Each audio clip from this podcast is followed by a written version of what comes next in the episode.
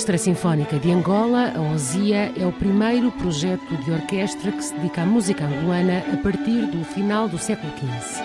O grande objetivo é criar música para todos e unir o país através da cultura e da arte. Neste momento, há também a vontade de promover a reconstituição da história de Angola através da música, com a recuperação de instrumentos tradicionais e do resgate da herança musical do país. Já estão identificados mais de 20 instrumentos e agora são precisos apoios para superar o desafio. Para conhecer a orquestra, a RFI falou com Flávio Fonseca, um dos mentores do projeto. A sinfonia é também um género musical angolano, que era negado como sendo património imaterial angolano. Por isso é que nós tivemos necessidade de desdobrar a ousia em orquestra sinfónica que se dedica à música clássica ocidental e a osina que se vai dedicar à música erudita académica angolana, africana e da ascendência africana. E estas duas orquestras surgem da vontade, do sonho de um grupo de, de amigos? Exatamente, amigos, são bastantes. Um deles é o, o Nanuto, por exemplo. O Nanuto é um dos membros mentores de todos esses programas que nós vimos desenvolvendo. O Nanuto, o saxofonista. E quando falamos da Orquestra Sinfónica de Angola, temos que falar também do projeto do El Sistema, a rede de orquestras e cores infantis e juvenis na Venezuela, que tem como objetivo, para além de ensinar a música às pessoas mais novas, oferecer uma hipótese de futuro e uma ferramenta de emancipação às crianças. É também este lado social está muito vincado no vosso projeto Exatamente. em Angola. Nós eh, concluímos que, para além das orquestras, as academias são importantes nós chegamos à conclusão que era necessário produzir música para todos. E o único sistema que tinha evoluído no sentido da inclusão social eh, e da profissionalização era o sistema da Venezuela. Vamos trabalhar com os outros sistemas, mas vamos utilizar todas essas experiências do sistema da Venezuela. Qual é o perfil de jovem que vos procura? São as pessoas da orquestra que vão às comunidades e tentam convencer os jovens a, aprender música? Não, é São seguinte, os jovens que vêm ter com vocês? A criança mais pequena tem dois anos neste momento. Nós trabalhamos com as crianças preferencialmente a nível da academia. Elas aprendem tudo lentamente, lentamente, e depois elas escolhem um instrumento. Nós trabalhamos com os, os jovens adolescentes também, com programas diferentes. Nós trabalhamos também com músicos que vêm das igrejas, que vêm das comunidades. Alguns nós vamos à procura deles.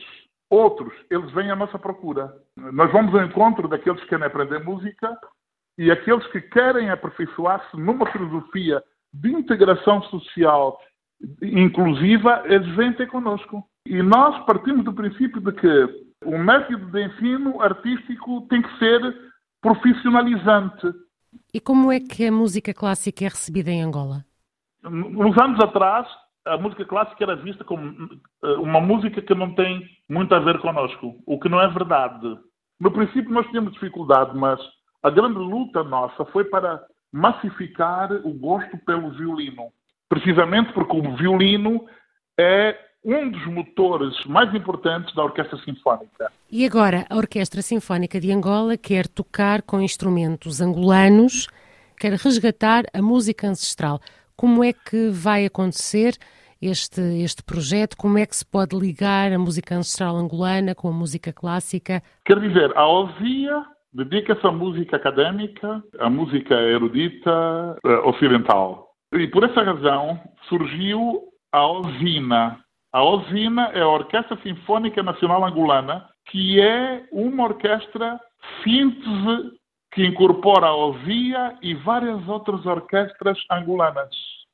E são precisamente estas orquestras associadas à usina que estão neste projeto de tocar com instrumentos nacionais angolanos.